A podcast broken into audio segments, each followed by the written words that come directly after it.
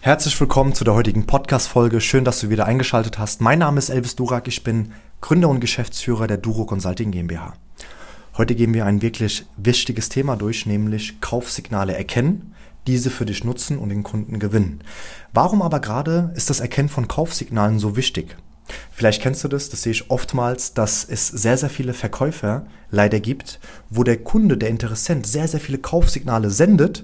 Man erkennt die nicht, man tut weiter argumentieren und argumentieren und argumentieren und langweilt den Kunden fast schon und dann hat man den Kunden abgeschreckt, abgeschreckt und nicht gewonnen. Und deswegen ist es essentiell wichtig, dass du die Kaufsignale erkennst, für dich nutzt und den Kunden dann gewinnst. Ich gebe dir heute drei wertvolle Tipps mit, drei Kaufsignale. Wenn du diese erkennst, umsetzt und auch für dich ja, gewinnen solltest, dann wirst du hier in diesem Falle bessere Ergebnisse bekommen.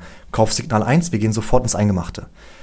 Das erste Kaufsignal ist oder lautet, wenn der Kunde nach Zusatzprodukten fragt. Das heißt, stell dir mal vor, du bist jetzt ähm, ein Fitnesstrainer oder beziehungsweise bist ein Leiter eines, ähm, eines Fitnessstudios und da kommt ein Interessent rein und sagt, hier, ja, der monatliche Betrag liegt ja bei 35 Euro, das ist ganz in Ordnung. Haben Sie denn darüber hinaus auch noch äh, am Samstag vielleicht ähm, ja, Personal Training oder habt ihr darüber hinaus oder zusätzlich dazu auch noch Möglichkeiten, dass ich meinen Getränkehälter füllen kann mit Getränken. Und das heißt einfach nur, dass der Kunde schon mal sich selbst in die Zukunft versetzt, nach Zusatzprodukten fragt, weil er ja bei dem ersten Produkt schon Bedarf und Interesse hat. Kaufsignal 1.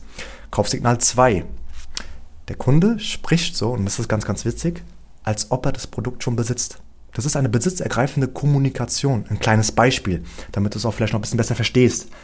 Stell dir mal vor, du bist jetzt ein Autoverkäufer und da kommt ein Ehepaar rein und äh, die Frau sagt zum Mann, hey, schau mal, bei so einem Auto, bei so einem SUV, da haben wir gar kein Problem, wenn wir nach Österreich runterfahren mit unseren Utensilien fürs Wandern und da hätten wir sofort alle Probleme beiseite gelegt und hätten hier ganz viel Spaß.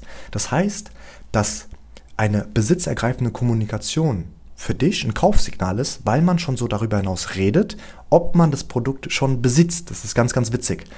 Drittes Kaufsignal.